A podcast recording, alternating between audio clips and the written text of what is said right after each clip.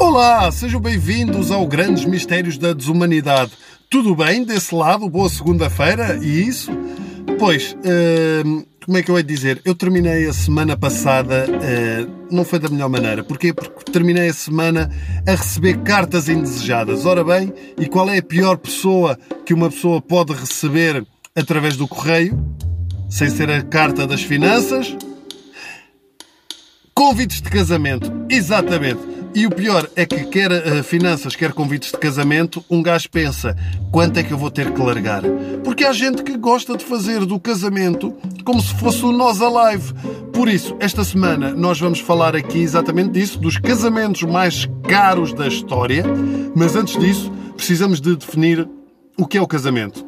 Uh, podemos dizer só que é uma espécie de funeral, mas ao contrário, porque não morre ninguém. Um funeral acaba sempre por ser muito mais feliz.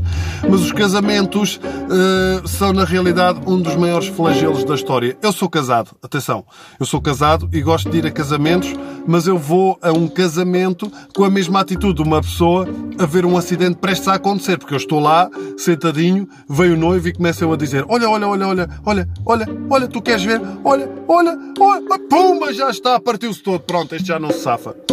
O que é que eu gosto dos casamentos? É da noiva. A, a, a noiva oh, vai sempre de branco, não é? Em sinal de pureza, quando na realidade já deve ter rodado metade dos gajos que estão ali na festa e gastam um balúrdio naquele vestido. Aliás, só há duas coisas que se vêem do espaço, que é a muralha da China e a cauda do vestido de uma noiva. Há vestidos com uma cauda tão grande que ainda a cauda do vestido não saiu da igreja e o casal já está divorciado. E depois tem uma festa uma festa espetacular que se chama Copo de Água, que eu não percebo porque é que se chama Copo de Água quando água é a última coisa que um gajo bebe ali. Aquilo devia se chamar copo de tinto, copo de, de três, copo de grosan, qualquer coisa. E chega uma altura, não é? Chega uma altura que começa toda a gente a bater nos copos para os noivos darem um beijo assim, pim, pim, pim, pim, pim, pim, pim, pim, pim. E eles dão um beijo e a malta, é que atrevido, é, é o quê, pá? É o quê? Provavelmente já, já se comeram mil vezes até, até na, na casa banho do, do copo d'água. E depois é tudo muito solene, não é? Batem os copos, pim, pim, pim, e alguém diz: Não, não, não, não. Agora a mãe do noivo beija o pai do noivo. É, mais um bocadinho, pim, pim, pim, pim. Não, não, não, não. Agora o pai da noiva beija a mãe da noiva. É, mas no fim do dia já estão. Agora a avó, o empregado de balcão com língua! E enquanto isto há um gordo que molha os camarões na fonte de chocolate. Caraças, pá. Depois há a noiva, não é?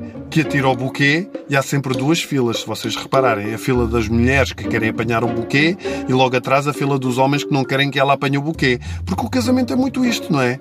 A partir do momento em que nos casamos, queremos que mais casais se juntem a nós. Não porque é bom, mas porque não queremos sentir-nos sozinhos neste mundo. Na verdade, a festa de, de casamento é uma espécie de Titanic. Porquê? Porque há sempre o indivíduo a tocar música, mas toda a gente sabe que aquilo vai ao fundo. Toda a gente. 嗯。嗯